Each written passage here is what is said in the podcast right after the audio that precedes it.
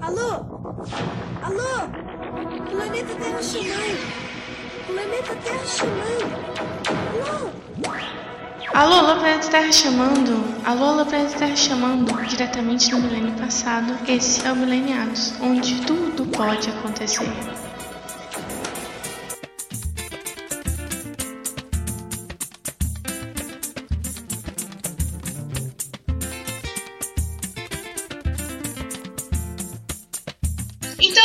Começar bem, bate-bola, jogo rápido, eu sou a Mari Ribeiro e eu já tive Deus dentro de mim. Eu sou o Daniel Lorde Torresminho e beber uma cerveja bem gelada daquela paquerada junto da rapaziada. Desculpa, eu gosto de pagode.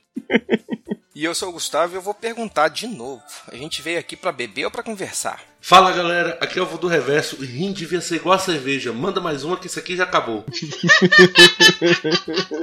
que paia!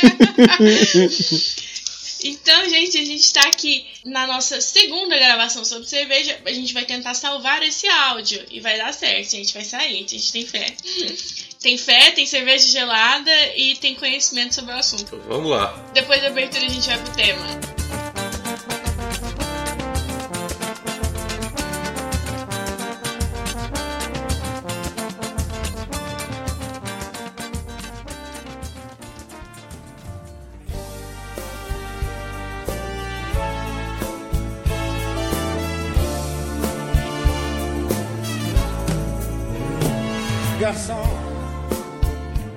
Abre a geladeira, pega uma latinha ou mesmo chama o garçom com aquela gelada. Democraticamente presente nos círculos sociais, a cerveja veio ganhando espaço e visibilidade nos últimos tempos. Passamos a bebedores de cervejas a apreciadores de fermentações e torras elaboradas. O que é essa onda de cervejas artesanais? Quantos tipos de cerveja existem? Qual a vantagem de consumir uma cerveja cara, sendo que as normais satisfazem? Junta a galera e vem ouvir um pouco desse podcast que a gente vai falar sobre escolas de cervejas, tipos de malte, tipos de fermentação e talvez alguma dica ou outra sobre o que beber ou não. Senta mais e vem apreciar o cast com a gente.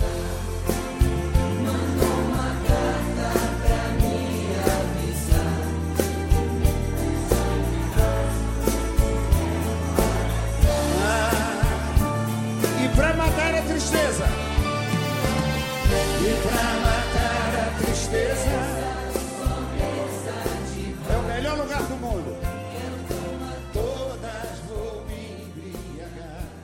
Toda hora alguém me chama pra beber. Toda hora alguém me chama pra zoar. Porque ninguém me chama pra vencer. Porque ninguém me chama pra rezar. Só vou pra batizado a Nessão. Eu falei na nossa abertura, só explicar pra vocês que a gente, a gente chegou a gravar um cast sobre cerveja.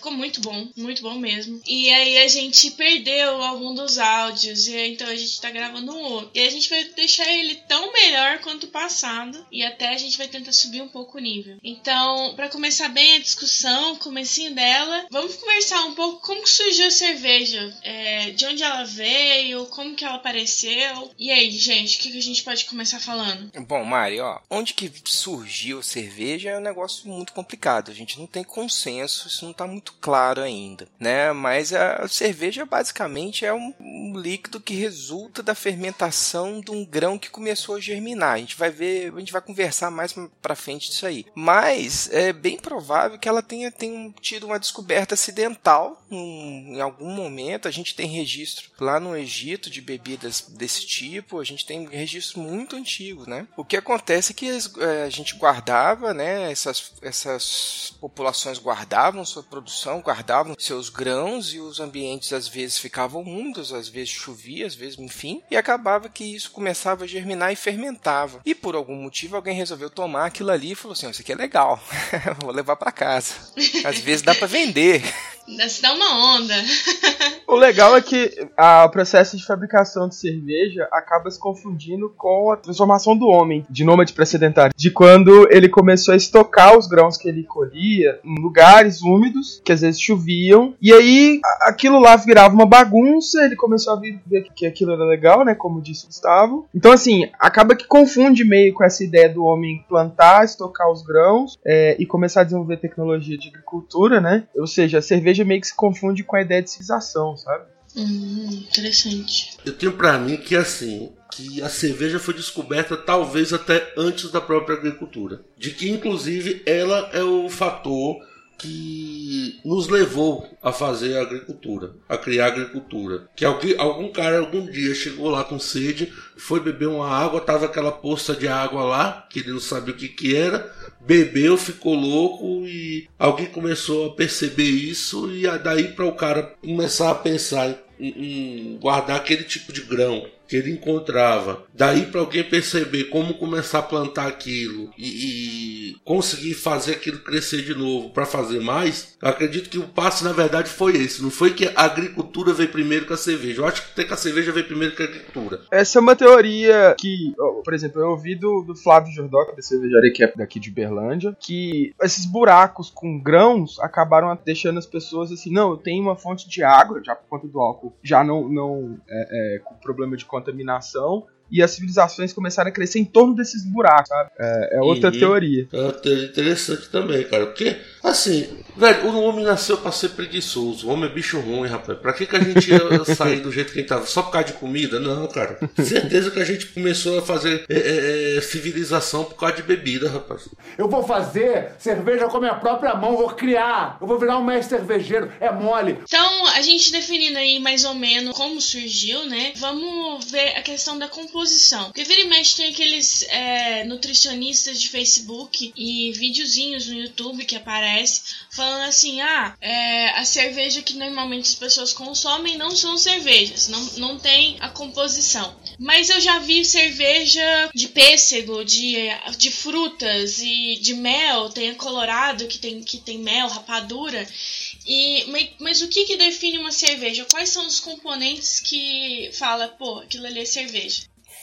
Tradicionalmente, a gente tem os quatro componentes originais. Isso aí vem lá da, da, da história lá da Alemanha, da lei da pureza da Alemanha de 1500 e bolinha. Água, malte, que é o, o grão germinado, lúpulo, e as leveduras. Esse conceito, o pessoal usa muito eles ainda, né? Isso é, tinha um valor importante no, no, no, no final da Idade Média para garantir procedência, para evitar contaminação, para garantir que, o controle da produção, né? Mas nunca foi muita verdade, né? As cervejas elas, elas têm componentes diversos em receitas no mundo inteiro, né? Sempre tiveram. E agora, como a gente tem uma indústria experimental muito grande, a gente acaba achando essas coisas aí. Tem a legislação no Brasil Brasil que exige que a cerveja seja produzida, né, por uma fermentação, que tem que ter malte para a gente chamar de cerveja e tem que ter e que são é um produto de origem vegetal. Você citou a cerveja da Colorado, é legal, né? Se alguém for lá na, no supermercado e olhar o rótulo, não está escrito cerveja. Ela não pode ser denominada de cerveja porque põe mel, que é um produto animal. Lá tá lá bebida à base de cerveja e mel. Que interessante tipo, eu não sabia. Então,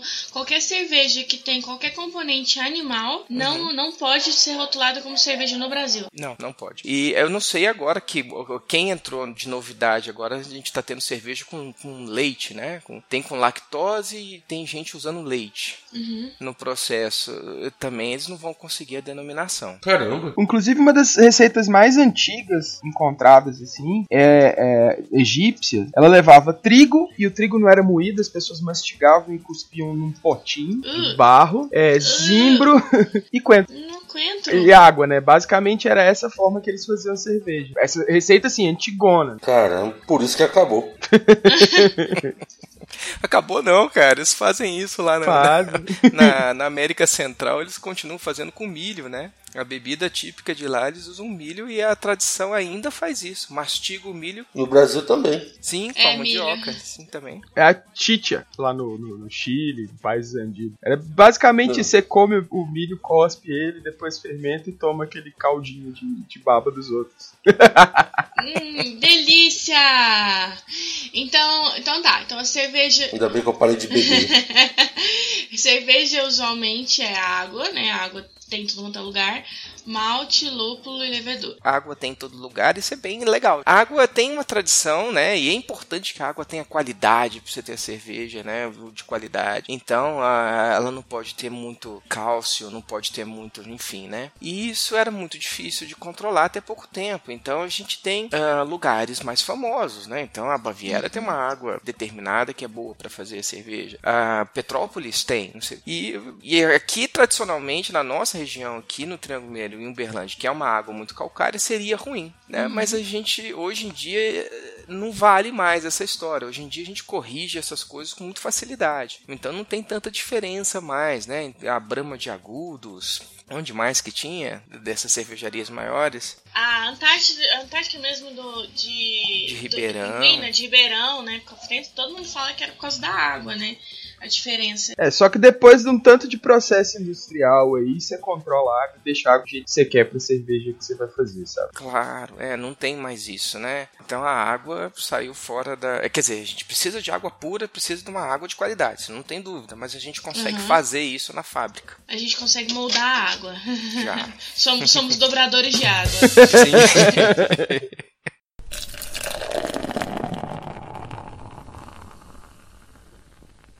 Agora, passando pelo outro tópico que foi levantado, né? O malte. O que, que é o malte? Daniel, o que, que é o malte? Me ajuda. O malte, o malte, ele é resultado do processo de germinação artificial de um cereal. Ao invés de você plantar ele e a plantinha começar a nascer, você faz isso de outras formas, de jeito, uma forma de estocar diferente. É, pode ser cevada, trigo, centeio, né? Uh, você pode usar trigo não maltado também, enfim. É, no caso é, é, um grãozinho, aí o grãozinho começa a germinar, aí você para a germinação dele, geralmente com temperatura alta, e você usa que moe aquilo e faz a sua cerveja. Mas tem cerveja de, com tudo quanto é tipo de, de, de, ingrediente, que é também é, grão, mas não, não seria maltado. Uh, por exemplo, milho e arroz. Tá, mas aí, então, dentre esses cereais maltados, a gente tem a cevada. E aí a cevada que deu origem ao nome de cerveja, é isso? Se eu não me engano, sim. É, mas, aí, mas eu posso usar trigo.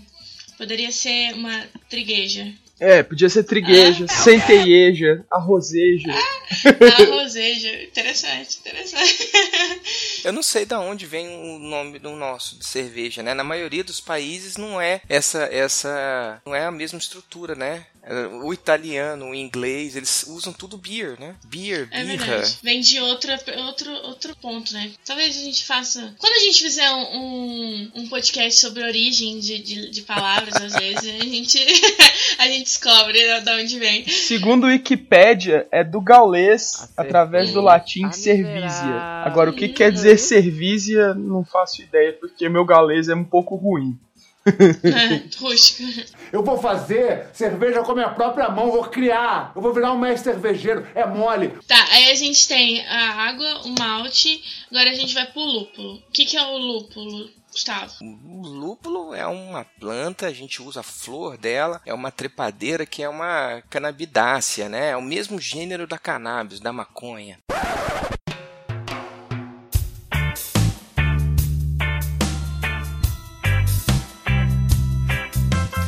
Gente usa flor, tá? É, na hora que a planta é, é, é, a gente pega aquela flor dela, ela é é, ah, na verdade, você pode usar ela até in natura, né? Mas a gente usa ela normalmente seca, já é, peletizada, né? Então você consegue comprar ela hoje em dia em pequenos grãozinhos, parecendo ração de cachorro verde. a cara dela é essa.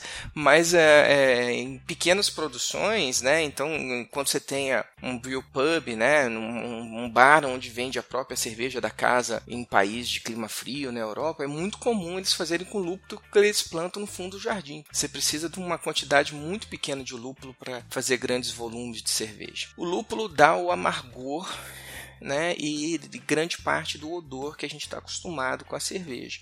E ele é responsável pela conservação também, né? Ele faz com que ela, ela dure mais tempo, né? Além de, de, de, esconder pequenos erros de produção, né? Então por isso que todo cervejeiro vai começar a produzir, ele começa com variedades mais uh, lupuladas, né? Que pequenos errinhos da produção vão ficar escondidos lá. Quando a gente quer saber se o cara é bom mesmo de cerveja, bom de produzir, a gente pede para experimentar a Pilsen dele, a Lager, né? Que é muito mais leve, é muito mais complicado. Uma curiosidade, assim, é que a gente começou a produzir em escala uh, que não é comercial ainda, mas a gente já consegue ter produção é, no Brasil muito recentemente. Há um ou dois anos, a Baden-Baden soltou uma cerveja é, e parece que eles estão querendo produzir até uma, uma brama, daquela brama extra, não sei se já está usando esse lúpulo, que é o Marzen, Marsden, não lembro. Então eles estão trazendo um lúpulo aí para o Brasil. Mas a, a plantinha cresce em alguns lugares né? Uh, em Brasília, ela não, não, costuma pegar muito bem, mas uh, lá, em, lá em Brasília tem uma cervejaria que é a Corina, que tem um pé enorme de duplo lá, fica lá na porta e é legal de conhecer lá. Quem for em Brasília visitar a Corina, lá é, é, tem um planta de lúpulo que é legal de ver. E é legal do lúpulo você ver o tanto de engenharia genética que tem sido feita com o lúpulo é, para crescer em lugares onde não crescia, para dar gosto disso, gosto daquilo, ser mais resistente ao calor, ser mais resistente ao frio. Acaba que a, a, a produção de lúpulo no mundo, ela acabou ajudando a avançar a área da genética, a área da, da agricultura, sabe? A, a, cerveja é meio que um elemento civilizatório da humanidade. é o que eu falei, rapaz. A gente faz a civilização por causa da cerveja, não foi o contrário. Se a gente for pensar alguns pontos que a gente falou aqui agora, que, a, que o lúpulo é da família da maconha e que é, é, foi através da, disso a gente conseguiu melhorar a engenharia genética. É, esse, acho que esse cast vai ser um pouco polêmico. Não, não tem polêmica aí, é só a gente só tá falando que o lúpulo é é a classificação dele. Qual é o problema? Ele, ele tem que responder por todo mau elemento da família? É. Ninguém aqui responde pelo primo, né? O primo é aquele primo que a gente sabe que mexe com os negócios errados e tal. Ou então aquele primo incompreendido. Desculpa, mas eu tinha que falar isso. Olha pois o primo é. incompreendido aqui, né? Calor! Calor! Calor! Ai, é gelado! Então, aí a gente falou de três pontos agora. E aí a gente vai pra levedura. A levedura são funguinhos, né? Sim. É a parte mágica. É a parte mágica ah. da. a mágica. A levedura é a parte viva da cerveja, né? A cerveja é uma bebida, é um alimento vivo, né? É a, a, gente joga um, um micróbio, um, né? São fungos unicelulares, né? Pequenininhos. A gente joga eles lá para que eles se reproduzam e comam o açúcar, né? Que está presente no amido do malte. E na hora que eles fazem esse processo, eles comem o açúcar e liberam álcool, né? Então ele é, é a levedura é responsável pela produção do álcool, né? Gente tem diversas é, variedades, né? E algumas são é, inclusive patenteadas, né? E dão uh, sabores muito característicos aí para cerveja. A, a, cervejaria belga Chimé, né? A trapista, é, foi a primeira a, a, registrar a levedura deles, né? Então eles têm uma levedura que é só deles, é específica, que é natural da região. Eles conseguiram isolar ela e separar. E aqui a gente começa a ter esses processos também. Cara, uma pergunta agora que me ocorreu aqui, uma curiosidade. Como será que a galera da Idade Média ou antes encarava a levedura? Como que eles o que, que, eles achavam que era? Porque a gente só vem entender é, assim o que é levedura, né? Começar a, a, a, pesquisar e ver a partir de 1680, né? Assim, quando começaram as pesquisas, começaram as primeiras observações do microscópio. E antes disso, o que, que a galera achava que era a levedura? Vocês têm alguma informação sobre isso? Deus! era Deus, cara. Por que, que você acha que tem um monte de mosteiro que faz cerveja, cara? Provável, né? Antigamente, a gente tá falando de colocar a levedura da cerveja, mas o grande exemplo que são as belgas, aí já que a gente falou dos mosteiros, eles não colocam a cerveja, né? Não colocam, não colocavam na época, né? Elas são leveduras selvagens. Na verdade, eles faziam o mosto, deixavam aberto. Hum, eles não tinham ideia. E não tem nem aquele fungo de pedra, galera que fazia vinho, né? É. Mas tinha a cuspida mascada, não tinha? Do... É, mas isso já é bem antes. Essa ideia de moer grãos para fazer pão e tudo mais, ela já não é tão, tão nova, assim, já é mais antiga. Para fazer o pão você precisa moer o, o grão. A ideia era que na, na Egito, quem mastigava eram as mulheres, era uma mulher que ela tinha alguma coisa no templo, sabe? Era, era todo um ah, processo divino. Então a, a, a palavra, pensa, eu tô mastigando e cuspindo, é como se eu estivesse falando. A palavra mágica daquelas mulheres santas fazia com que aqueles grãos mastigados se transformassem em, cerveja. É uma coisa toda mística, né? Cara, eu caso 100 reais no chão com qualquer um que em algum momento da história alguém tentou fazer uma cerveja usando a calcinha de uma virgem. Que delícia, cara! Vai sair a, a, a, cerveja com gosto de, de, de partes íntimas Ai, femininas, Deus. inclusive. Vai ser lançada no Brasil. Devassa. Nós, devassa. Paga nós. Mas, é, não, falando sério, o que, que é essa cerveja com, com partes? Eles estudaram, eles estudaram como cheirava partes íntimas de uma modelo e pegaram um, um fungo, um, e pegaram um fungo específico da parte íntima dela, para não falar e aí eles pegaram um fungo e desenvolveram esse fungo e aí fizeram a cerveja a partir disso, com os aromas que eles sentiram. É uma coisa muito bizarra. É tipo, okay. é a coisa mais Japão possível. Desculpa até meu, ah, racismo, porra. mas isso aí é a coisa mais Japão ah, possível. Eu tô ouvindo tu falar e eu tô aqui de boca aberta pensando, não acredito que alguém realmente tá fazendo isso. O Daniel não tá me zoando. o Daniel tá falando de um caso sério. Aí ele fala, é no Japão. Ah, Japão. Não, pô, não é no Japão. É porque é uma coisa que poderia ter acontecido no Japão, mas aconteceu aconteceu na Europa. no Japão, se fosse saque, eles provavelmente já tentaram fazer. É porque é uma coisa meio bizarra, né? Aí você vê essas coisas bizarras acontecem aonde? No Japão. Então, eu só acho que eles estão restringindo um, um, nicho muito delimitado de mercado.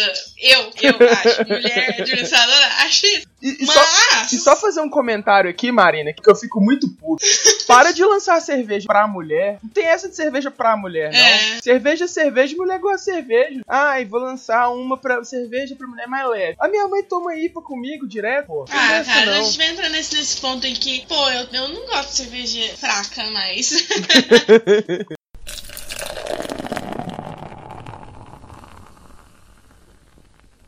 Tá, voltando aqui às leveduras, aí a gente pode falar da questão dos tipos de cerveja. O tipo da levedura define os tipos de cerveja ou não? Sim, sim. Sim? É a coisa mais mágica da cerveja é a levedura. Porque se você colocar uma levedura que dá o gosto característico de cerveja de trigo numa cerveja que não tem trigo, ela vai ficar com gosto quase idêntico como cerveja de trigo, se não idêntico. É, é, a coisa mais importante da cerveja é a levedura. Isso é uma questão, assim, para mim, pelo menos, e por tudo que eu li, que eu converso com o pessoal, é a questão mais é, séria dentro da cerveja, é a levedura. Eu concordo demais, é o, que eu, é o que eu falei lá no início do lúpulo, né? O lúpulo a gente adora, adora o amargo da cerveja, adora os aromas que vêm do, do lúpulo, mas a, a, o coração da cerveja é a levedura. É. E é onde é mais fácil de errar. Ela tem gosto de tudo, né? Ela consegue é, trazer os sabores variados. Então, o coração das cervejas, eu entendo que o coração é a, é a levedura. A, levedura vai trazer, uh, define o que, que é a cerveja, né? Traz aquele sabor característico, vai dar concentração de álcool, né? Vai trabalhar uma série de odores que são a raiz mesmo. E uh, como exemplo, a gente teve recentemente uma, essas coisas de mercado, o pessoal começa a tentar fazer, tentar produzir, né, uh, nas cervejarias pequenas, as cervejas que eles denominam de bretes, né, são que a gente deixa fermentar usando as bretanomices, né, as, que é um gênero que normalmente é selvagem. Hoje, hoje acho que até tem para comprar, mas normalmente é selvagem, quer dizer, você tem que deixar um pouco aberto e deixar que a, levedura do ar se plante ali. Qual que é o problema disso? Você não controla. Se eu tenho uma receitinha bem controlada, você controla a temperatura de fazer, os tempos, a fonte onde você vai comprar o malte, segue a receita risca tal, eu sei que eu vou sair com uma cerveja muito próxima daquele estilo. Quando você usa é, levedura selvagem, você não tem como saber quanto que caiu, quanto que vai fermentar, quanto que vai demorar, que sabor que vai sair, né? Tem alguns exemplos que chega a dar gosto de, pode dar gosto de cravo, pode dar gosto de couro. Nossa, cara, que susto. Eu... Mas, nossa, cada, cada receita receita dessa, que, é, que ela é imprevisível, é uma caixinha de surpresa. Joga, jogar na Mega Sena ali. Você faz, só na hora que terminar que você vai provar pra saber o, como ela, o sabor de que que é. Provavelmente a inspiração da caixa de jujuba de todos os gostos do Harry Potter lá. É, feijãozinho de todos os sabores, isso aí, boa referência. Eu vou fazer cerveja com a minha própria mão, vou criar, eu vou virar um mestre cervejeiro, é mole. Questão de tipo, eu sei que tem mil e um tipo de cerveja, eu me confundo muito, eu sei as que eu mais gosto, que eu, que eu tomo, eu sei que eu não gosto de stout, desculpa gente, Guinness é ruim, Guinness é overrated. Guinness não é uma stout. eu quando bebia, eu classificava a cerveja em dois tipos. Hum. As que eu posso e as que eu não posso pagar. Minha classificação basicamente era essa, porque o meu paladar é uma desgraça para poder identificar tipo de cerveja que a galera consegue. Mas eu acho que é uma questão de, de se, se adaptando, né? Não, é... Bom, pelo menos foi o meu caso. Eu comecei com cerveja. Eu não gostava de cerveja, eu gostava é, as Pilsen normal, as, as, as conhecidas. É, o que aconteceu comigo foi que uma certa vez a gente foi fazer uma paella de coelho e aí um amigo em comum meu e do Gustavo, ele levou uma, uma cerveja artesanal, uma, uma trapista que ele tinha trago da Bélgica, que ela é super limitada, que é uma Westernvetten, é isso, acho que é isso que é o nome dela. E aí, é, e aí eu tomei, e ela é uma, uma, uma trapista licorada. Meu Deus, que coisa mais maravilhosa do mundo. Eu queria me banhar na cerveja, tipo, uma delícia. Ela é leve, para mim foi levinha, docicada, é, e aí foi aí que eu comecei a abrir mais meu leque para a questão de os tipos de cerveja. Mas a Pilsen normal vendida em mercado, que, sei lá, cinco anos atrás era só o que tinha, as, as Ambev, as, a, eu, não, eu não curtia. Nunca gostei. Mas depois eu fui aprimorando o paladar e fui gostando e tal. Mas aí eu fui descobrindo os tipos. Hoje em dia a gente precisa, a gente tem como mensurar quantos tipos de cerveja tem? Na verdade, para vocês verem tanto que a levedura é importante, alguns teóricos classificam como três famílias de, de cervejas e outras duas, baseada na, em como a fermentação é feita. Se ela, dependendo do fermento também, que tem fermento que em, em, baixas temperaturas não vive, outros vivem, por aí vai. As três famílias são as Lager, as Ale e as Lambic. Lambic é, é, é o que o Gustavo estava falando, deixava o barrilzão aberto e fazia a, a, a natureza agir lá em cima. Até hoje elas são feitas, é, tem lugares propícios para certos tipos de bactérias e de, de fungos agirem ali e ela fica extremamente azeda. Ah, entendi. Ah, então aquela cerveja com gosto de p... É da família de Lambique. é. Nossa, eu, eu volto a perguntar que tipo de. Vocês não estão vendo, mas tudo bem. É isso que eu pensei agora. No meu caso, é nenhuma. Inclusive, eu, eu mandei no Azeda, chat pra vocês verem. Que que é uma notícia verdadeira e a cervejaria polonesa.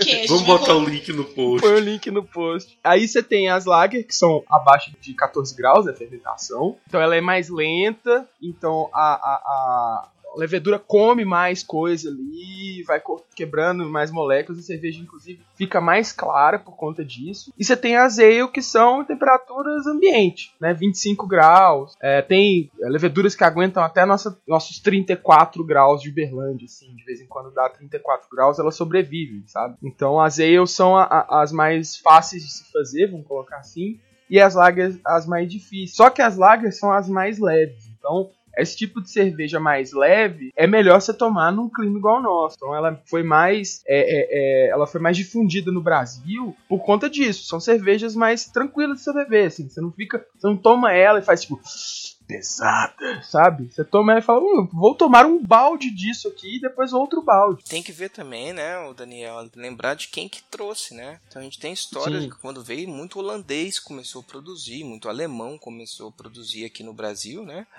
Então, essas famílias, elas têm tradicionalmente, elas fabricavam lagers, né? Sim, algumas das famílias, por exemplo, as alemãs principalmente, elas faziam lá as Schwarzbiers da vida, faziam as Pilsens também. Sim. Inclusive, tem uma história bem interessante de quando começou a produzir a cerveja do tipo Pilsen Lager foi quando começou a melhorar o processo de fabricação de vidro. Então, assim, a pessoa colocava aquela, aquela bebida dourada no copo de vidro, que não existia antes, e falava: Meu Deus, eu tô bebendo ouro líquido, sabe? É, é, é por isso que era uma coisa tão, tão, oh, que foda, eu tô bebendo ouro, sabe? Era desse nível. É, mas aí você falou que hoje em dia tem mais é, variações. Aí são variações dessas famílias, você tá falando. É, são, são estilos, né? Você tem uma família e dentro dessa família você tem vários estilos. Você tem cervejas que você usa um malte X para ficar com um gosto mais caramelizado, um malte Y para ficar com um gosto mais de café. Então, dependendo da torra do malte, você consegue conferir sabores ao malte e a fermentação vai agir em cima desses sabores também. Então, você tem as ale, tem diversos tipos de ale diferentes. Uma das mais famosas hoje em dia é a IPA, a India Pale Ale, porque eles colocavam muito lúpulo na cerveja na Inglaterra para poder levar para a Índia. Como o lúpulo é um, uma forma de você manter mais tempo a cerveja sem ela estragar, sem ela perder a, as características dela, ela era uma cerveja bastante lupulada. Aí, você ao invés de fazer uma cerveja com, sei lá, uma receita de lúpulo, você colocava 3, 4, 5. Hoje em dia você tem lugares que fazem double, que é tipo dobrar a receita que já é fodida de lúpulo, sabe? É, você tem as cervejas de ale com com centeio. Você tem as cervejas Ale X, Brown Ale, que ela tem um saborzinho mais. uma coisa meio caramelo, assim tal. Eu acho, pra, pra mim, tem gosto de bolinho de chuva, sei lá. então você vai conferindo coisas diferentes das famílias de cerveja você vai criando os estilos de cerveja diferente. É, hoje, hoje faz parte da, da, da diversão, faz parte do mercado você criar é, variações do estilo e, né? Então, se a gente pegar a família Ale, é muito grande. Então você tem desde a Guinness lá, é uma ale, né? Então você tem a Guinness é uma ale, a, as IPAs são ales, stouts, as stouts, né, são ales, as trapistas, elas têm característica de ale, uhum. né? Hoje em dia, quer dizer, lá, se não me engano, não, não, as trapistas são ale, eles não usam fermentação aberta lá, né? Não, e ela é numa temperatura ambiente, por mais que lá seja mais é. frio, não chega a 14 graus em temperatura ambiente, assim. A Wise Beer também é ale, né? É, é, faz. Ela é uma cerveja que você usa a maior parte da, do malte de, de trigo. E um fermento específico hum. para dar o gosto dela de banana. Eita, yeah. não gosto de não gosto. É, e aí, cada uma dessas estão falando varia em questão de região e de ambiente, né? Assim, a gente citou um monte de tipo de cerveja, né? Mas assim, será que hoje no mundo já tem contabilizado quantos estilos de cerveja a gente já conseguiu produzir? É, eu acho que é quase impossível, porque todo dia sai um, um estilo de cerveja diferente. É legal falar da, da, das, das escolas, né? Por exemplo, você tem uma escola alemã que ela tem aquela ideia da lei de pureza da Baviera que o Gustavo estava falando. Você usa só uma variação X de, de coisas. Você não pode. Você só pode usar quatro ingredientes e pronto, acabou. E a partir daqueles quatro ingredientes você faz a variação. Aí você tem a escola americana, que é a mais recente, que é, é o total oposto da escola alemã. Porque você inventa e você coloca qualquer coisa lá dentro da sua cerveja para ver se tá certo. E você enche de lúpulo e, e, você faz com tudo possível, sabe? E aí você tem a escola francesa, que aí tem a ideia da champenoise. Você faz uma cerveja e você dá, tenta dar aquela mesma coisa de borbulha, sabe? Igual a Deus que a Marina referenciou no início do cast, que ela é uma champenoise. Você vai girando ela para ela fermentar por igual na garrafa inteira e a bolha ela é uma bolha pequenininha, então parece que tá tomando champanhe mesmo. Para mim é melhor que champanhe. Eu também prefiro. Então você tem várias escolas que a partir daquela ideia, aquela, é igual a escola de pensamento mesmo. Aí eu vou unir cerveja e filosofia uhum. agora. é igual a escola de pensamento mesmo a gente tem essa ideia aqui, ó. Vou fazer uma cerveja e eu vou defumar o malte. E ela vai ficar com gosto de defumado, sabe? Você tem todo uhum. um processo de uma escola de pensamento ali que ela trabalha em cima de um tema e outra que trabalha em cima de outro tema. E esse tema vai variando. Inclusive no Brasil hoje, a gente usa muita fruta da região, a gente usa muita receita é, de culinária para tentar basear uma cerveja nessa receita. E ela é muito próxima da escola americana, mas a gente já tá tão bom no serviço, tão bom que a galera já tá chamando de escola brasileira de cerveja cerveja. Não é mais baseado na escola americana. É bem interessante. Eu já ia perguntar justamente isso, se no Brasil tinha uma escola brasileira, porque sendo o Brasil um dos maiores produtores e consumidores de cerveja do mundo, né? O Brasil é o maior consumidor? Acho que não, né? Não, não. É a República Tcheca. A República Tcheca? É, República Por Tcheca. pessoa, sim. Por pessoa, litro. Ah, mas em quantidade mesmo. Ah, em quantidade é os Estados Unidos, se eu não me engano. A China tá quase Hum. perto, mas na China você tem. é, qualquer coisa na China vai ser demais, né? então, pensando pessoa litro. É, cara, faz sentido que seja a República Tcheca com tudo que a gente já falou hoje. É, eu ia puxar essa piada, mas tava óbvio demais. Eu fiquei quieta. O John mandou a tabela periódica da cerveja pra gente. E assim, aqui você tá co- contemplando 65 tipos de cerveja diferente com sua família, né? É, e um pouco sua escola ali. Você tem as American Lagers, European Lager, cada uma baseada numa coisa diferente. Então, assim, é um estudo bastante grande feito pra poder tomar cerveja. Você senta, põe a cerveja num copo, já tem gente estudando aquilo lá, sabe? É bem. É, é por isso que é tão legal. É, beleza, eu vou botar essa tabela periódica no post pra galera. Calor! Calor! Calor! É, eu queria puxar duas coisas aqui que vocês falaram aqui agora. É questão da champanhada. Na minha abertura eu falei da Deus. Quem não sabe, Deus é uma cerveja é, champanhada, ela é espumante, né? Que ela, que ela chama Deus. E ela, é, pra mim, é super valorizada. Ela não é tão boa assim, né? Tão Deus, assim, nossa, que Deus, né? Não é, não é tanto assim, não.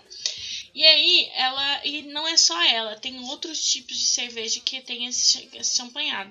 Porque afinal, champanhe é a questão da região, né? Mas aí a, é a cerveja é o tipo de fermentação, é o tipo de, de forma que ela foi embalada, é isso, né?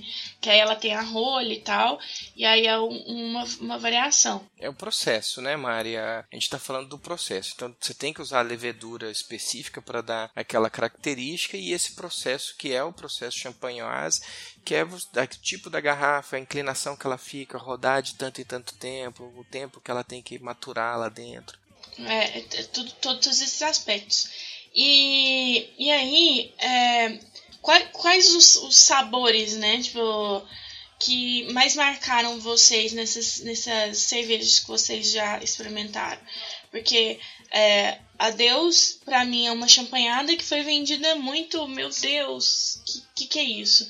Mas hoje eu prefiro muito mais uma, uma IPA ou uma outra que, eu, que é mais barata, mas que é mais gostosa. Pra mim é mais gostosa. O sabor conquista. Vocês têm algum sabor específico gostoso que marcou? Eu tô tentando lembrar porque eu já tomei cerveja pra caramba. E assim, o que mais me marcou, que eu mais gostei, assim, eu fiquei procurando isso em outras cervejas, são sabores de lúpulo diferentes. E eu lembro a primeira vez que eu tomei uma IPA que tinha gosto de maracujá, e eu sou apaixonado com suco de maracujá, e eu tava tomando um suco de maracujá, só que era uma cerveja e vai me deixar louco. Então, assim, foi juntando o útil ao agradável, sabe? Eu, eu lembro muito dessa mesma cerveja que você comentou antes, da West Lettering, né? Eu lembro de pôr na boca e ter 500 mil sabores diferentes com aquilo ali. É um... E ali eu acho que a gente tem uma cerveja que não é super valorizada, não. Eu acho que ela realmente é, é uma coisa especial. Ah, a Deus eu acho que é realmente super valorizada. Não tenho paladar pra falar o que, que tem de especial ali, entendeu? Não- também não vi graça nenhuma. O que, que eu acho que aconteceu com a Deus foi custo, né? A gente estava abrindo o mercado de cervejas especiais, então a gente tinha ah, as nossas cervejas a dois reais.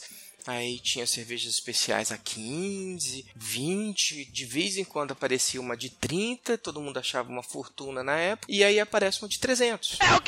Não, 300 você tá sendo, você tá sendo bondoso. 300 era o preço que você pagava quando um amigo trazia de fora. Tinha, tinha Deus aqui pra comprar, acho que de 700 reais, uns 5 anos atrás. De importador. 700. É, porque eu acho que foi bem, isso mesmo. A, a Deus aproveita. Pra mim, sinceramente, a Deus é, tá no mesmo nível, tipo um saltão ali que você vai comprar no Carrefour, sabe? Desculpa, gente. Mas- desculpa, você falou que no mesmo de um assaltão? é, o nome da Deus tinha que ser assaltou mesmo. Não, é, não, é. Por 700 reais tinha que ser assaltão mesmo. Não, mas 700 reais é, é- foi no primeiro momento que ela apareceu. Que aí muita gente ia pra fora e trazia ela mais barata. Mais barata Ô, ô, sim, é Daniel. 300 reais. Você percebeu né, que ela se controlou para não jogar o Eu Sou Rica na nossa cara, né? ele, ia, ele, ia, falar que 700 reais é pouco. Amigo, se eu tivesse 700 reais eu tava rica, tava feliz. Você acha que eu estaria gravando um cast sobre cerveja agora? Eu estaria bebendo Deus, tava tomando banho em Deus. E olha que eu nem gosto de Deus. Só para reclamar, né? É. Tomar essa porcaria que é o que tem para hoje. Não, 700, não, 700 reais não. Podia ter ganhado na Mega Sena que eu não pagaria isso na cerveja, não. Desculpa, mas. Gente, 700 reais é dois jogos de PlayStation. Dois. 700 reais eu não faço num mês. eu não ganho isso por mês. Só para acabar de responder você, Mari, lá do início, que eu, que eu ando procurando é experimentar. Então, quando eu, eu vou atrás de sabor novo, vou atrás de coisa nova. Esses dias, eu já até tinha tomado uma vez há muito tempo, não tinha gostado muito não, mas esses dias eu tomei uma que é muito comum na época de Halloween, que é a Pumpkin Ale, que é uma ale com, com gosto de abóbora e as coisas tradicionais lá do, do, dos americanos, né? Os temperos que eles usam nas tortas de abóbora, que eu achei um barato. Hum, legal, isso eu não conheço. E aí só tem nessa época do ano, só tem assim, em uhum. novembro, aí já encerraram a produção. Se tiver alguma. Sazonal. É sazonal.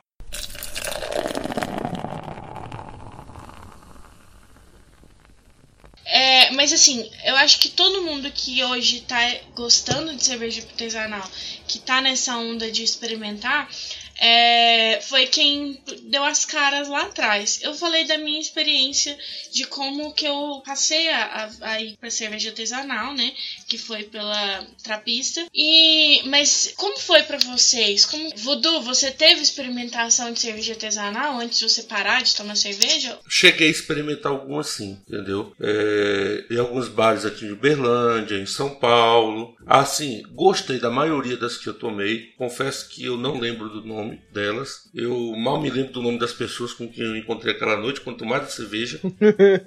Mas assim, é, é uma experiência que eu, se eu não tivesse parado de beber cerveja, eu provavelmente hoje estaria é, é, consumindo outros tipos, estaria nessa vibe de querer aprender mais, de consumir novos tipos de cerveja. Não ficar apenas na, naquela velha lager, né? Nossa, aquela nossa pilsen barata, né? Só, só fazer um comentário. É, é lager, mas a, a legislação brasileira classifica essas cervejas lager, light lager, como Pilsen, por conta de alguém que falou que ia ser assim lá na década de 40. Então, assim, Pilsen é um tipo de cerveja é, da região de Pilsen, lá da, da República Tcheca, enfim. E, e, é totalmente diferente do que a gente toma nossas Brahma, Kaiser. Eu já experimentei, ela é mais salgada, parece. É, ela tem um lúpulo diferente, ela tem um gostinho de ervinha no fundo. Hum. Aí o povo fica, ah, mas pôs milho na minha cerveja. Eu não gosto de milho na minha cerveja. É, jovem, você toma feliz porque é barato, sabe?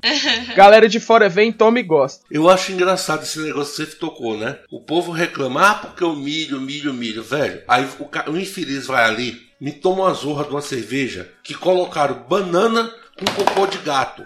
Ah, que maravilha! Meu Deus! A, a milho não pode, banana pode, couve-flor pode, coentro pode. Bota tudo que é merda na cerveja ele aceita porque tem o nome de artesanal, porque acha bonita. Mas milho não, não pode. Meu irmão, me desculpa, nesse ponto é seguinte: passaram a vida toda tomando cerveja com milho. Esse negócio de milho começou a crítica por causa daquela galera que passou a consumir cerveja artesanal, que é uma coisa legal, mas que passaram a, a se sentir especiais por isso, que aí é um saco, entendeu? Me desculpa, meu amigo. Beber vários tipos de cerveja não te faz melhor do que ninguém. No máximo, um alcoólatra.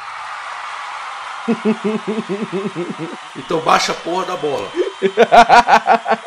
gostei, John, gostei. Desculpa, galera. É isso aí. Full pistola. Fiquei full pistola agora. Mas Daniel, como que você foi pro mundo de cervejas artesanais diferentes? Eu, eu tenho uma turma que é, que é uma turma bem legal. Assim. A gente se conheceu na época da adolescência que a gente tava. Ah, vamos sair para beber e tal. Ah, mas vamos sair para beber o quê? Aí todo mundo, não, vamos experimentar esse tipo de bebida, aquele tipo de bebida, aquele tipo de bebida. Inclusive a gente começou assim, não, eu quero aprender a tomar vinho. A gente começou tomando da sangria Cantina das Trevas até um vinho bacana, assim, bacana digo, até uns 30 reais. que, que para nós era, era muito dinheiro. Então, é, Com cerveja foi a mesma coisa. Só que eu, como uma pessoa incansavelmente nerd, eu fui estudar o assunto. Eu tenho amigos que fazem cerveja. Inclusive, beijo pessoal da Captain View, Jojo, Pota e Billy, que patrocina nós. e eu comecei a aprender o, o processo de, de, de fazer cerveja. Eu comecei a me apaixonar pelo processo e descobrir novos rótulos, e descobrir como é que funcionava é, é, essa cerveja aqui que eu gostei, como é que é o processo de fazer dela. Então foi meio que uma paixão minha, assim, de, de ir atrás, de conhecer mais, de ver como é que é o processo. E começou nisso, gente, vamos experimentar esse tipo de bebida. Aí, ah, gostei, por que, que ela é boa? Enfim, foi basicamente isso. Mas você lembra qual foi a primeira que você provou? Eu, dessas diferentonas, a primeira que eu provei é, foi, se eu não me engano, uma Baker Pilsen que a Balker chegava pra gente aqui vinda de Belo Horizonte, então era mais, mais fácil de ter no mercado. E você, Gustavo, você lembra como foi a sua, sua saída para cervejas especiais? Uai, Mário, eu lembro que eu arrisquei de comprar as primeiras vais que a. Mentira, vamos lá mais para trás. Eu lembro de ter de ter gostado muito da Kaiser Bock quando saiu, que saía só, é, saía só no inverno. Eu lembro muito de ter tomado ela achava, eu achei muito bom. E hum, eu lembro que teve uma vez que a gente foi para a praia no, no, no, sul, em Santa Catarina, e lá era uma região aonde a não era Ambev ainda, eu acho, mas a Antártica testava cervejas, receitas. Era de Pilsen também, mas era um pouquinho diferente. Eu lembro que aí tinha uma latinha que era diferente da eu não lembro que, que como, como se chamava. Lembro de ter tomado ela, mas assim, eram coisas muito esporádicas. Aí a Boêmia lançou a, a Vice deles, né? Foi retirado, voltou no mercado, mas eu nunca tinha ido procurar muitas coisas não. Mas eu lembro que uma vez eu fui num bar com um amigo, uh, com esse mesmo que trouxe a West Lettering pra gente, e a gente sentou e ele, não, você vai experimentar um negócio diferente. E, e ele pediu uh, duas bálticas, que são cervejas de mercado, não são artesanais artesanais, mas é, são russas, né? E são de estilos diferentes. Era uma stout e a outra não lembro qual que era. E eu lembro que eu fiquei maravilhado. É outra coisa, outro mundo, né? Daí pra frente eu fui experimentar esses outros sabores, né? Ver o que, que tinha de diferente de cerveja. Eu vou fazer cerveja com a minha própria mão, vou criar. Eu vou virar um mestre cervejeiro. É mole. É, eu tô olhando aqui, a gente tem a, a primeira cervejaria do mundo. Foi. A, alguém se atreve a falar esse nome? Porque eu não, não dou conta, não. Agora Também não sei, não. Vamos Vai restifar, né? Fala rápido que dá. Vai restifar, né? a primeira cervejaria do mundo ela. é, não é que é a primeira do mundo, né? Eles, eles, eles, eles, eles falam isso na propaganda, né? Mas é a mais antiga que ainda está funcionando, né? Uhum. Então eles abriram em 1040, né, oficialmente. Tem história de ter produzido antes, né? E eles continuam aberto produzindo. É a mais velha, né? Aberta até é, hoje. É a mais antiga até hoje, né? Obviamente fe feito por monges cegos do Himalaia. Mentira. é, mas é monges. a cerveja é feita manualmente por freiras cegas e manetas do Himalaia. Pesadão! Não, mas falando sério, ela é uma, uma cerveja feita por monges.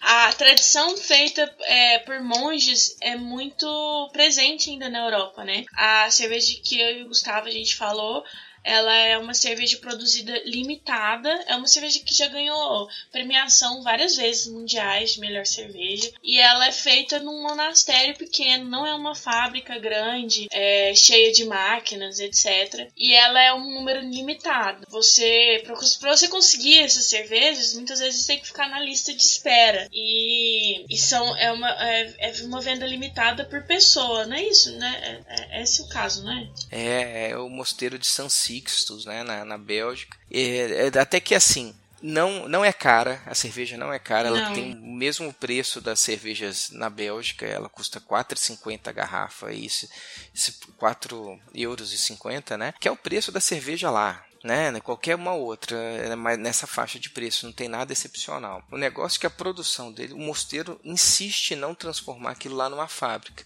Então eles têm uma produção que eles nem sabem quanto que é também não. Pode ser que não dê certo. Você entra numa lista e qualquer um pode entrar pelo site. Você entra numa lista solicitando a compra, né? E você pode comprar de uma a três caixas. Mas eles que vão escolher se é uma ou se é três, não é você.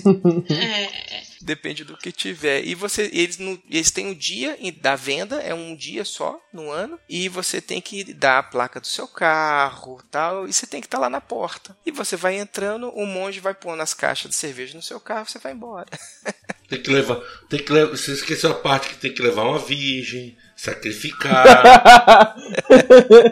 que, pô, trabalho danado pra uma cerveja. Não, e outra, cara. Já reparou que monge é o casamento da cerveja? Porque tudo que você fala que tem casamento no meio fica mais caro. A mesma coisa. Falou que foi monge que fez, o preço já triplica só porque foi monge. Não, essa água aqui foi, foi colhida por monge, é mais cara. Nossa, vai sacanagem. Mas essa cerveja realmente não é, porque não é o objetivo do monastério enriquecimento. É, são monges mesmo. Mas o, mosteiro da Chimé, né? Ela é completamente mecanizado, coisa é uma fábrica. Eles fazem dinheiro vendendo a cerveja, eles fazem dinheiro vendendo souvenir no tour, né, da fábrica. Esse outro que a gente falou mais cedo da, da Alemanha do nome esquisitão, também é uma fábrica enorme. Eles estão numa expansão de mercado agressiva. Eu, eu nunca tinha visto a cerveja, né, no Brasil. Agora não é tão difícil de achar. As lojas de cervejas especiais estão quase todas com eles. Baixaram o preço para entrar no mercado mesmo. Eles estão querendo invadir mesmo. Eu, eu, falo baixou o preço, não quer dizer que ela seja cerveja barata, não. Ela realmente é mais cara que a média. Mas agora uh, eles estão chamando interesse para o mercado, estão querendo vender mais.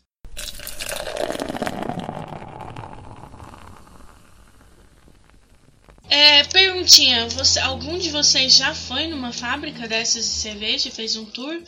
Igual na, na Bélgica tem a, a, a, fábrica da Heineken. Ela é aberta, né? Você faz o tour pela fábrica, no final você bebe a cerveja, a Heineken direto dali, né? Da fonte. Alguém já foi numa, num tour desse? Eu fui na minha fábrica da minha cerveja favorita aqui do Brasil, que é a Vals. Antes de ser comprada pela Ambev. Ah, que inveja! Tomei, tomei cerveja fresquinha e minha paixão pela, pela Val só aumentou. A a Val é maravilhosa mesmo. E você, Gus, já foi? Não, eu nunca fui, nunca fui.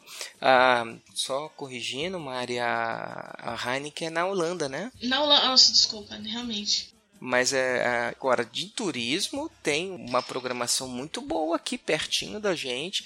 Ribeirão Preto já está fazendo pela segunda vez um, um dia que eles estão chamando de tour cervejeiro, né? Você compra um passe e tem diversas vans indo de uma cervejaria a outra, são seis cervejarias lá dentro, que você faz o passeio e a cerveja está incluída. Meu Deus! Maravilhoso. Hum. Uau, que.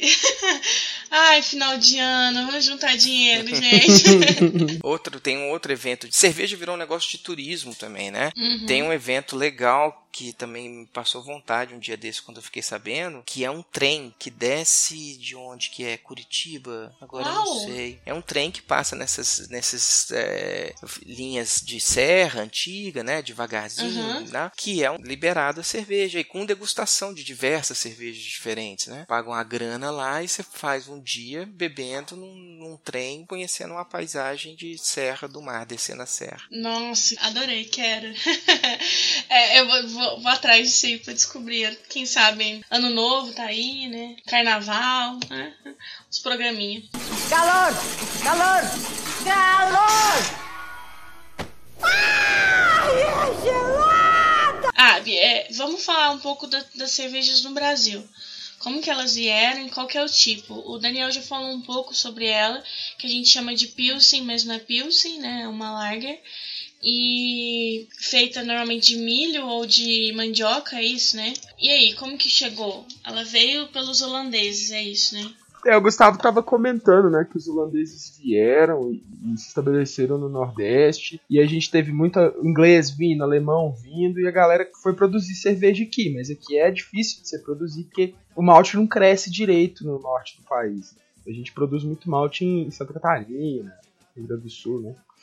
São Paulo produz muito cevada também. Uhum mas lá no, no, norte nordeste a gente não tem produção de cevada. E o lúpulo não produzia em lugar nenhum, né? Até que esse, essas famílias trouxeram e começaram a fazer alguma coisa, é, tem história de, é, de fábrica abandonada, né? O cara montar a fábricazinha e, enfim, abandonar e muito tempo depois vira ponto turístico, né? Curiosidade. Mas aí a gente teve uma ascensão das cervejas artesanais, eu, a gente pode falar mais ou menos em 2000, né? Que teve a. sei lá, foi onde eu fiquei sabendo que existia, por exemplo, Colorado e essas outras cervej cervejarias.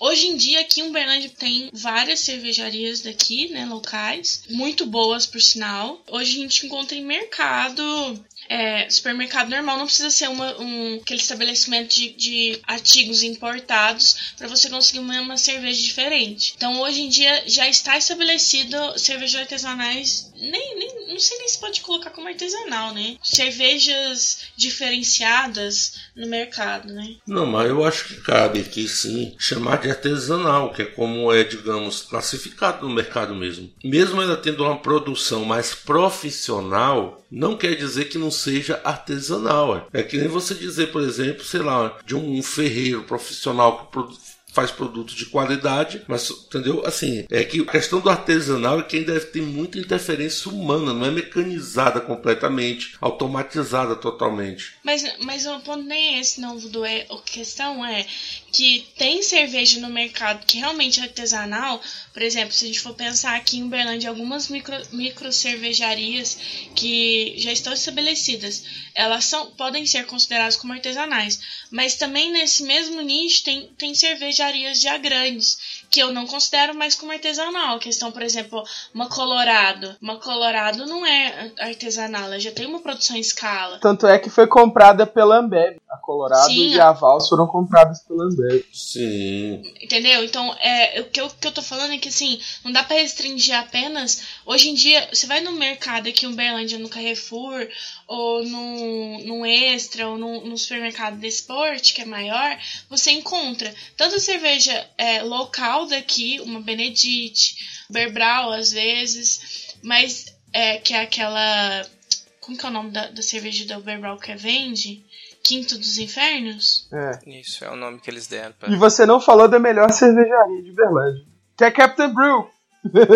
É, mas, a, mas é, isso que eu É menor, falar, mas, mas a, ela é menor, assim. E, ela, e a Capitão Bril não tá vendendo no Carrefour, é isso que eu tô falando. Mas tem uma cerveja, tem a Benedite, você encontra ela, que é local, você encontra aqui no mercado grande, mas também do lado dela você encontra uma, uma Vals, uma Colorado, uma Três Lobos, uma, uma, umas cervejas diferentes que a produção dela realmente é, é, maior, é de escala. É isso que eu tô falando, que é, uma, é um nicho que abriu que é de cervejaria, cerveja especial, ou diferenciada, vai. Que aí engloba as artesanais. Eu acho que é só cerveja, Mari. Porque cerveja é cerveja, ponto. Não, não... Essa ideia de chamar de artesanal é mais por uma questão de nicho, deixar o transformar, transformar o mercado em nicho, sabe? E dar uma uhum. glamour pra ideia. Cerveja é cerveja. Gourmetização. É gourmetização. É o nome, ele serve para gourmetizar o termo. Para falar assim, não, se você toma uma coisa artesanal, se você consome alguma coisa artesanal, você é uma pessoa especial. Se você compra alguma coisa artesanal produzida na sua cidade, você está é, ajudando o produtor local. Sabe? É, é para fazer a pessoa ficar se sentindo melhor, sabe? É igual. Desculpa, mas eu vou citar o Zizek. Você está vendendo produto e você está vendendo a calma da consciência por estar tá consumindo alguma coisa que você não precisa com urgência, sabe? Ou que é acima do seu orçamento, ou então que assim poderia ser trocado por algo mais barato. Então o nome artesanal ele serve para isso. Eu acho que cerveja é cerveja. Tem dois tipos de cerveja para mim: cerveja boa e cerveja ruim. o resto é resto. E o que, que define uma cerveja boa e uma cerveja ruim? Experimenta e vê, sabe? É, essa é a ideia. Ele gosta ou não, ué. Eu vou fazer cerveja com a minha própria mão, vou criar. Eu vou virar um mestre cervejeiro. É mole. Top cervejas. Daniel, qual que é a melhor cerveja que você já tomou? Cara. As melhores, vai. Fala umas, sei lá, três? A melhor cerveja que eu já tomei foi uma cerveja que o pessoal da Captain Brew tava fazendo de teste, né? Porque eles ainda eram, produziam é, caseiro mesmo, tal, em casa. E foi uma cerveja que eles deixaram seis meses envelhecendo e ficou com gosto de universo, assim, sabe? É, não tem, não tem um gosto específico, não. Como ela estava envelhecida há muito tempo e estava com chip de carvalho, etc., ela tinha um gosto meio amadeirado, parecia que eu estava tomando um licor, mas era cerveja, sabe? Era muito gostosa. Acho que foi a melhor cerveja que eu já tomei. E não é de marca. Ah, a Vest Lettering eu já tomei, é boa pra caralho. Ah, a própria é, é, Chimé eu tomei, eu achei boa pra caralho as IPAs do, do, do, daqui de Berlândia, por exemplo. a própria Rota do Cerrado é uma cerveja que sempre que tem eu tomo, sabe? Mas essa, essa experiência que eu tive com essa cerveja envelhecida, assim, meio que mudou pra caramba a minha, minha visão. É, e você, Gustavo, quais são as suas favoritas? Do mesmo jeito que o Daniel tava falando, é um negócio assim, é, eu gosto muito de experimentar, eu gosto muito de variar. Eu mandei para vocês é, que eu tava essa semana, a gente tomou uma Monjolo, que é uma Imperial Porter. Hum. Ah, o quê? Um Imperial Porter, né? é uma Porter. E eu achei incrível, deliciosa. Mas se eu colocar ela, assim, ah, tal é melhor do que aquela. A experiência que eu tive que foi especial foi da West Lettering, essa eu realmente.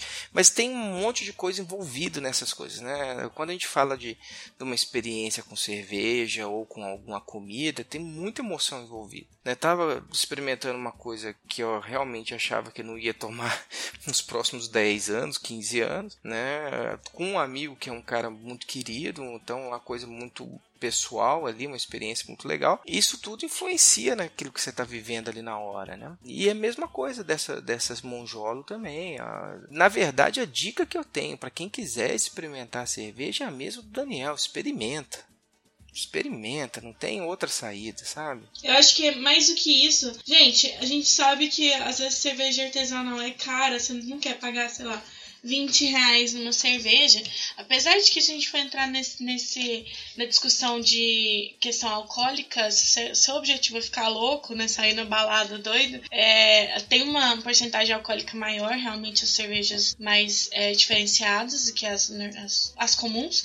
Mas é, junta uma galera, faz uma vaquinha, cada um toma um, um, um copo, meio copo, para experimentar para você saber, ó, aquela cerveja ali eu gostei.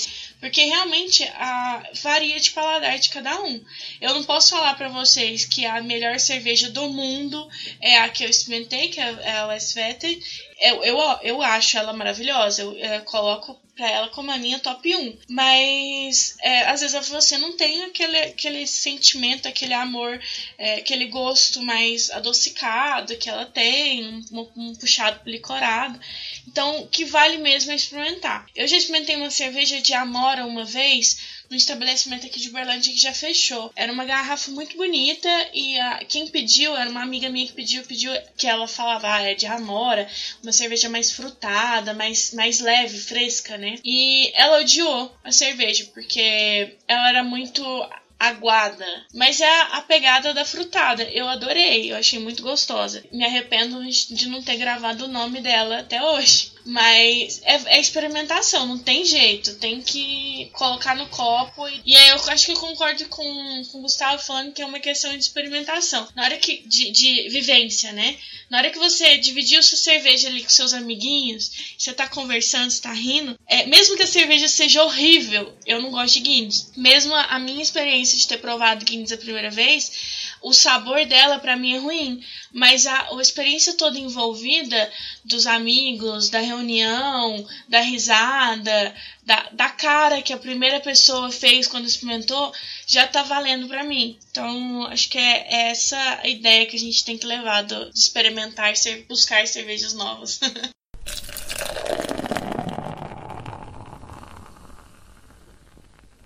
Então, a gente já falou de cerveja, como ela surgiu, de onde ela veio, o que, que ela é feita, os tipos de cerveja, o que a gente já tomou, o que a gente acha bom, o que a gente acha ruim. Agora eu vou falar sobre a minha experiência com cerveja. Eu tenho um sério problema, questão de que eu sou. Eu fico mais, vamos dizer assim, alterada quando eu tomo bebidas fermentadas. As bebidas destiladas, elas não me causam tanto efeito quanto as bebidas fermentadas. E aí, eu fui descobrir isso em dois momentos da minha vida bebendo cerveja. O primeiro é, na, nossa, na casa do nosso amigo em comum, meu e do Gustavo, ele pegou uma 8.6 Red, vermelha. E para quem não sabe, a 8.6 tem 8.6 teor alcoólico. E eu tomei ela e eu depois a gente foi para um barzinho e eu jurava conversando com todo mundo, gritando alto: "Gente, eu nunca fiquei bêbada na minha vida". E ali foi a minha primeira vez que eu fiquei bêbada, gritando para todo mundo que eu nunca tinha ficado bêbada. E um segundo momento, a gente foi numa uma cervejaria aqui de Berlândia que tinha um estabelecimento com várias cervejas, na verdade. Eu tomei. Alguém da mesa pediu uma Beuzebu. E a Beuzebu que pediram tinha 12% de álcool, 12% de teor alcoólico. Que ela é uma escala, né? A Beuzebu tem uma de 6,66 e tem uma de 12, se eu não me engano. E aí eu tomei a de 12. E aí, em um determinado momento da conversa, eu estava falando, gritando com todo mundo e tentando chamar a atenção do garçom, que todo mundo sabe, eu não tenho, eu não consigo conversar, chamar garçons. E aí, essas são minhas duas experiências que eu posso falar de alcoolização com cerveja. E aí, quem mais quer botar na roda os seus momentos felizes? Cara, tô tentando lembrar aqui, mas ao de eu ficar bêbado bêbado mesmo, louco, de cerveja só, eu nunca consegui. Você é o bichão mesmo, hein, doido? Nunca, cara, assim. Todas as vezes em que eu fiquei louco, tinha alguma outra bebida no meio. Vodka, cachaça.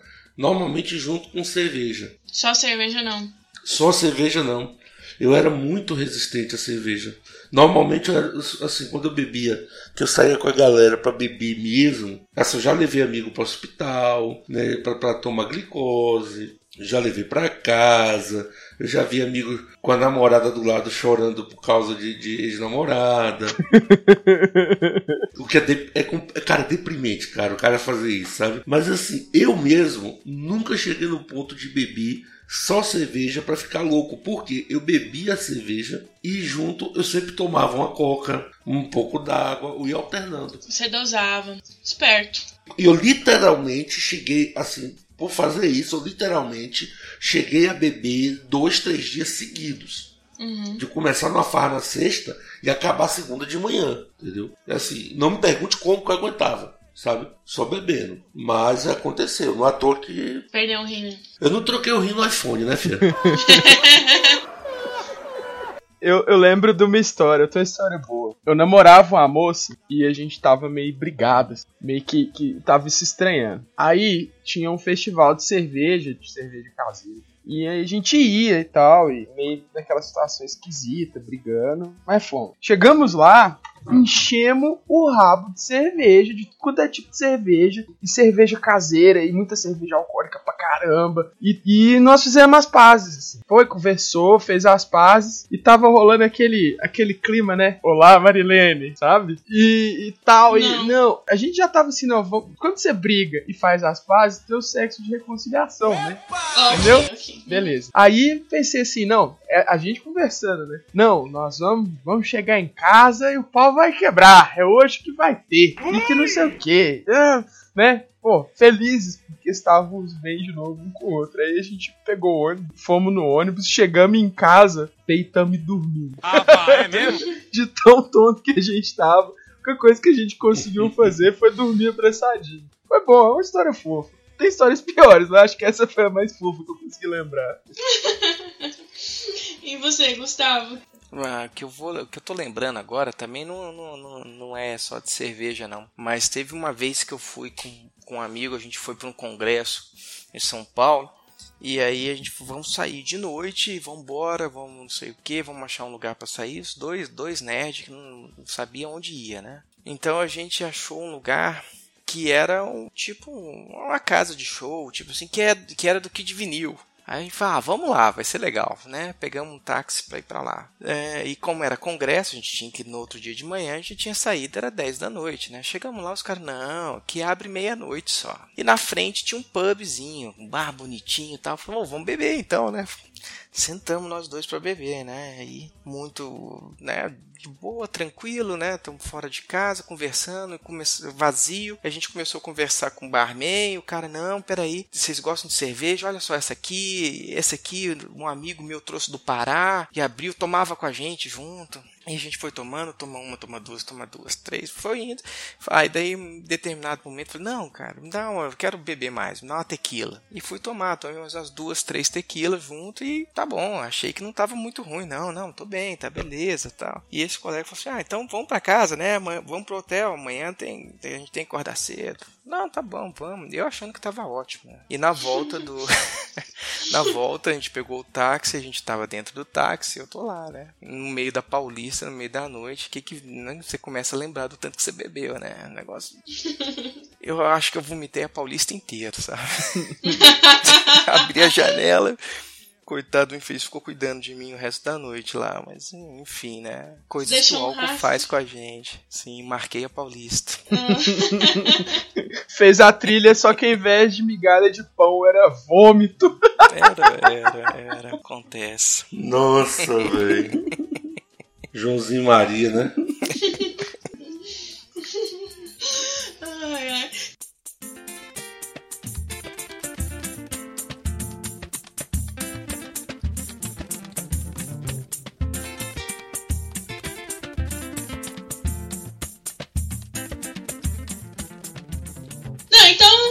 Chega por aqui, a gente já falou sobre cerveja, sobre Brasil, sobre Ambev, Vals, filosofia, história, filosofia, antropologia. História, é, a gente fala, se alguém quiser patrocinar nós, Capitão Brew, a gente ama vocês. Benedite, Rota do Cerrado, adoro, manda pra gente.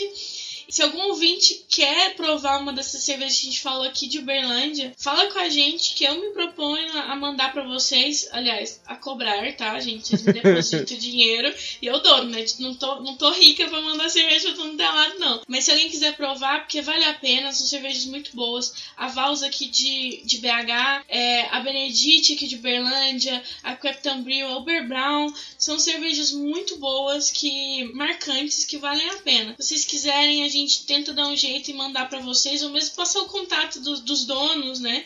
De quem trabalha com elas. E quem quiser mandar cerveja sim, pra gente experimentar, é, eu serei uma host muito feliz se vocês fizerem isso. Um, eu mando um beijo para vocês eternamente, todo final de cast. E a gente faz o unboxing e o, o, o drinking. é, a gente, a gente vai, não, não, essa cerveja aqui tem é, tons de blá blá blá, mi, mi, mi. É, todos caracterizados com monóculo, todo, todo na pampa.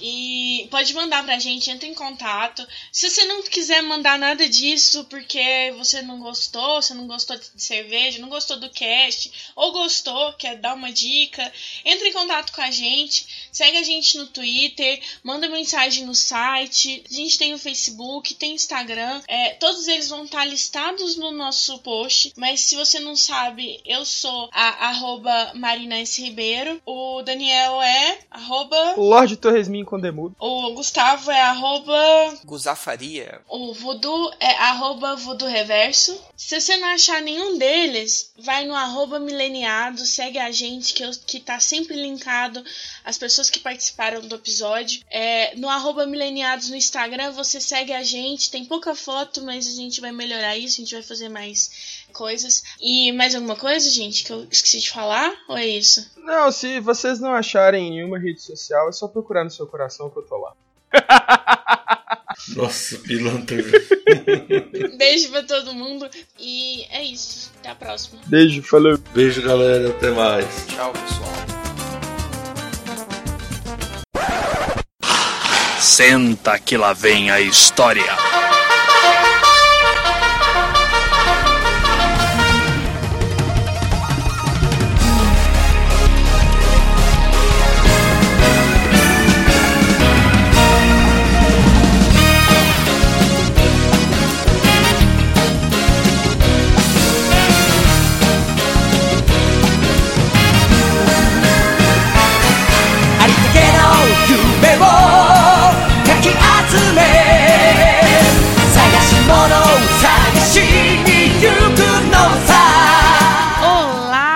Meus amores, chegamos aqui para mais uma sessãozinha mais aconchegante, só é, duas pessoas conversando com vocês.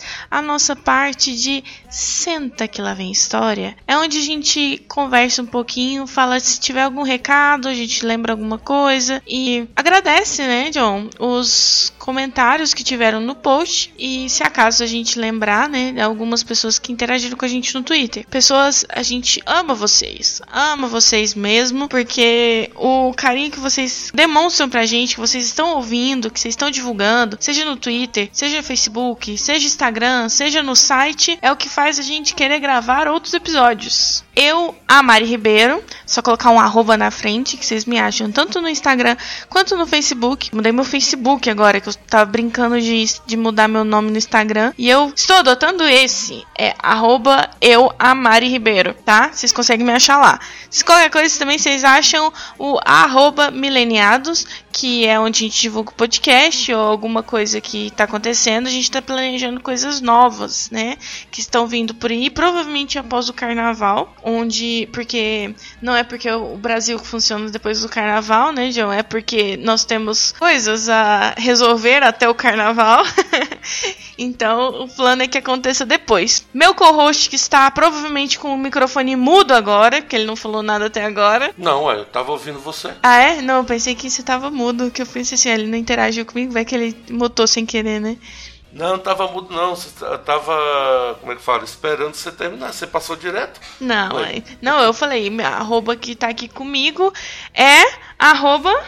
Quem tá aqui com você é o arroba Voodoo Reverso no Twitter, ou para quem quiser me procurar no Facebook, não procure. É, não procura, simplesmente. E meu querido, meu querido Voodoo não tem Instagram, ou tem que não e não usa. Não, eu não uso Instagram, gente. O Instagram é uma rede social de fotos de pessoas bonitas, que não é o meu caso. então eu não uso Instagram. Eu não vou estragar o Instagram. Então, mas se vocês quiserem ver Voodoo Reverso, ele provavelmente aparece em alguns stories meus e da galera do Mileniados, né? Que o Mileniados inteiro acaba aparecendo no meu history. Então vocês me sigam. Uhum, né? Olha a forma da, da menina conseguir mais seguidores. É arroba eu, Amari Ribeiro, tô lembrando disso. Então, a gente vai vir aqui falar, John, porque temos novidades, né? E é uma novidade muito importante, Mari. Muito. Uma novidade muito importante, porque é o seguinte, galera. Como vocês bem sabem, nós do Mileniário somos um podcast iniciante, nós estamos começando, certo? E como novatos que somos, nós estamos formando a nossa equipe. E a nossa equipe acaba de ganhar um novo membro. Mário, quem é esse novo membro? Porque nós temos um editor! Finalmente nós temos um editor decente e não aquela desgraça chamada do reverso. Mentira, porque o Voodoo editou bem pra caralho. Muito bem, mandou um benzaço. E a gente conseguiu, a gente mandou alguns avisos no Twitter, né? Que a gente precisava, precisando de editor. Pra quem não sabe, o Voodoo ele tem. ele enfrenta problemas com com o rim né, e com a saúde por consequência. A questão também é a seguinte, né? Eu sou um editor iniciante, meu nível agora ainda é estagiário adjacente adjunto do reserva do editor. Ah, então, vai, é tudo que um editor consegue fazer em um dia, eu levo quatro meses para fazer. Exatamente. Na verdade, eu tô, na verdade, todos esses episódios do Mileniados que vocês estão vendo agora aqui, eu estou editando desde 2012. Sim, é verdade, é verdade. A gente tá com esse projeto segurando muito tempo, então por isso que. Né? Pois é, o resultado é que nós conseguimos encontrar uma alma caridosa que nos ajudasse, que abraçasse esse projeto, que é o nosso amigo Rogério! Rogério.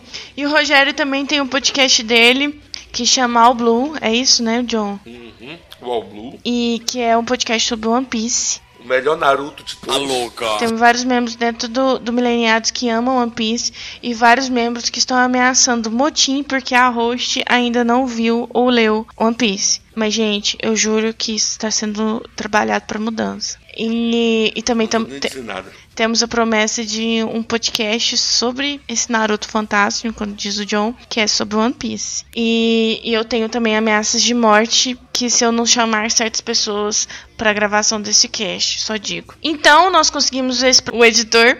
E aí, é, só que a gente, o que a gente vai fazer? A gente não falou no último podcast que a gente lançou, foi o podcast que a gente fez ao vivo na CCXP, que foi foda pra caralho. Foi sensacional, que a gente tava lá ouvindo e tinha 30 minutos para falar sobre o Mileniados e tentar divulgar a gente, né? E estavam Mileniados lá, eu Voodoo, Ciana e Professor. E aí a gente puxou o Guaxinim, que é nosso padrinho de podcast, que ele tá sempre ajudando a gente, sempre divulgando, que por sinal ajudou a divulgar pra gente conseguir o editor. E, e a gente também agradecer a Jujuba, né, e o Edson, que fez aquele evento sensacional. Então, a gente lançou o episódio sem leitura de comentários do passado, que era o Passa os Doces ou a Cuca Vai Te Pegar, que era um podcast sobre... É... Halloween. Halloween, isso, obrigado. Halloween. Então, vamos agradecer a galera, né, John, que comentou no de Halloween. Você quer dizer os nomes das pessoas especiais que moram no nosso coração? Sim, nós temos aqui nossos comentaristas, o professor, nosso professor Felipe, o Marcelo de Matos, também conhecido como Guacha, agora eu sei que é ele, a Ciana, sem nossa, coração. sem coração do coração, o Wesley Samucão, que eu levei muito tempo para conseguir ler esse nome, porque eu só leio Wesley Safadão. não sei, né? Vai que. E Miguel Nakajima Marques. Miguel, Miguel sempre acompanhando a gente. Pois é, e além também o Gustavo Mário. Sim. Então, galera, a todos vocês, muito obrigado pelos comentários, certo? Assim, na medida do possível, a gente vai estar sempre lá interagindo no site. Então, entrem lá, comentem no site, converse com a galera lá. A galera, a gente está formando uma comunidade muito legal, já tem duas pessoas. Então, vamos lá agitar. E assim, a gente, eu sempre, eu, eu faço questão de comentar os, os, comentários no site mesmo. E pessoas que marcam a gente no, no, no Twitter, a gente sempre tá falando e tá tentando continuar a discussão que foi feita no cast, né, John? Né? No Twitter vocês, podem, vocês me contam direto lá, pode falar à vontade comigo, conversar, mandar mensagem, tretar, de boa. Só, só chegar com carinho que a gente conversa de boa. É, lembrando que o voodoo é um voodoo, o voodoo é um voodoo, então com o carinho dele é com um alfinete na mão, é isso não, que ele quer dizer. É carinho mesmo, é carinho mesmo. Essa não. Se chegar de voadora, meu amigo, sai de perto e, e já ganha, é comigo é no vôlei, já ganha um box. E nesse podcast, nesse podcast sobre Halloween, a gente falou sobre lendas urbanas e, uns, e coisas que já assombrou a gente, e lendas que. É, episódios bizarros que a gente passou que não era nada demais. E então, e passando para frente, nosso episódio do, do CCXP, Gracinha CCXP, linda, maravilhosa, que abraçou a gente e a gente tava lá, abraçando a CCXP de volta, né? É, lambendo o chão da CCXP, né, na verdade, né, onde passava. E aí a gente tem dois comentários nesse episódio ao vivo que é do querido Leandro Gomes, que ele é padrinho do Missangas, ele é uma gracinha também. E o Miguel de novo, que o Miguel até falou aqui que eu quero deixar claro, que ele falou que agora é que ele entende com porquê do coração endurecido do voodoo reverso. Mas aí eu tô reparando nisso, né? Porque assim, no Mileniados é o podcast dos corações desgraçados. Porque a Ciana não tem, o seu é negro, o meu é endurecido. O meu não é negro, o meu é surrado, é, o meu é triste. O seu é, você, você não assiste, você não gosta de sorvete, você não gosta de Star Wars, você não gosta não, de mentira, você, calúnia, seu calúnia. É endurecido, calúnia. É negro. Gente, eu quero deixar aqui nota de esclarecimento. Eu comecei a assistir One Piece, só que eu estava de TPM e comecei a chorar muito nos episódios dos, dos, primeiros. Aí eu não, não tive coragem de continuar. Minha defesa primeira. Segunda, eu amo Star Wars.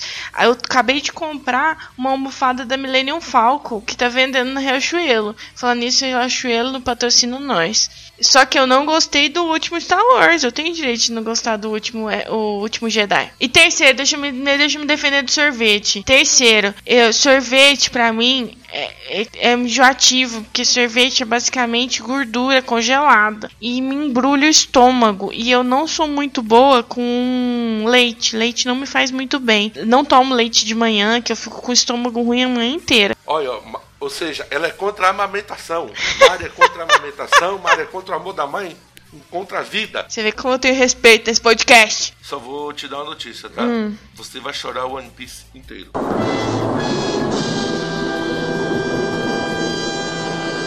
Eu sei, eu sei, eu sei disso. Eu sei disso, mas eu tava num momento muito triste, muito uma TPM muito forte que às vezes acomete as, as mulheres. Que.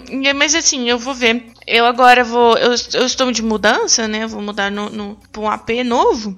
E no AP novo eu fiquei descobri que tem, vai ter um Kindle à minha disposição que eu posso pegar emprestado quando o dono não estiver usando. E aí eu vou ler o mangá, tá bom? Eu tô, tô me comprometendo aqui, vou ler o mangá de One Piece.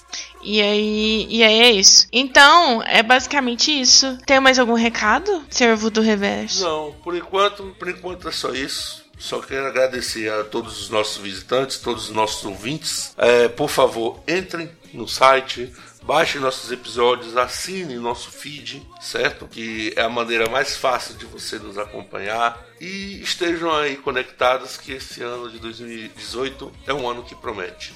Opa, verdade. Queremos no, teremos novidades depois do, do carnaval. E continue seguindo a gente, arroba mileniados, arroba eu, Amari Ribeiro e arroba Voodoo Reverso. É, sempre postando coisas e reclamando da vida, porque no Twitter é pra isso que serve as coisas para se fazerem. Não é isso? Então um beijo vocês. Não liguem, mandem tweet. Beijo galera e até mais. Tchau, tchau.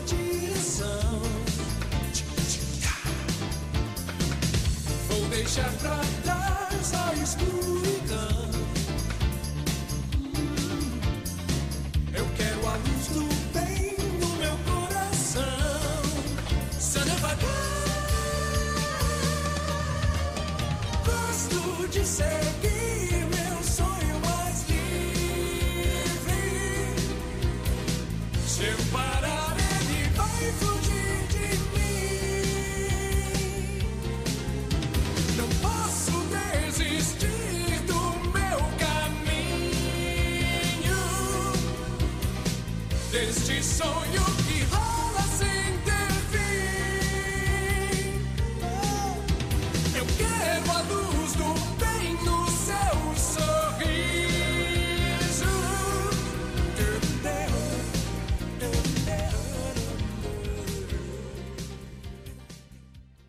Cerveja, Pepeca tá ali do lado. Não, eu tô falando de pepeca e levedura. Ah, ok. Aí, é. Nossa, que, que esse Pepeca. Vocês estão achando isso? Nossa, até me desconcentrei aqui, meu Deus! Ah, aí, vamos. que bosta, eu vou dar risada. Ai, peraí. É. Desculpa, gente. Peraí, deixa eu voltar. Ah.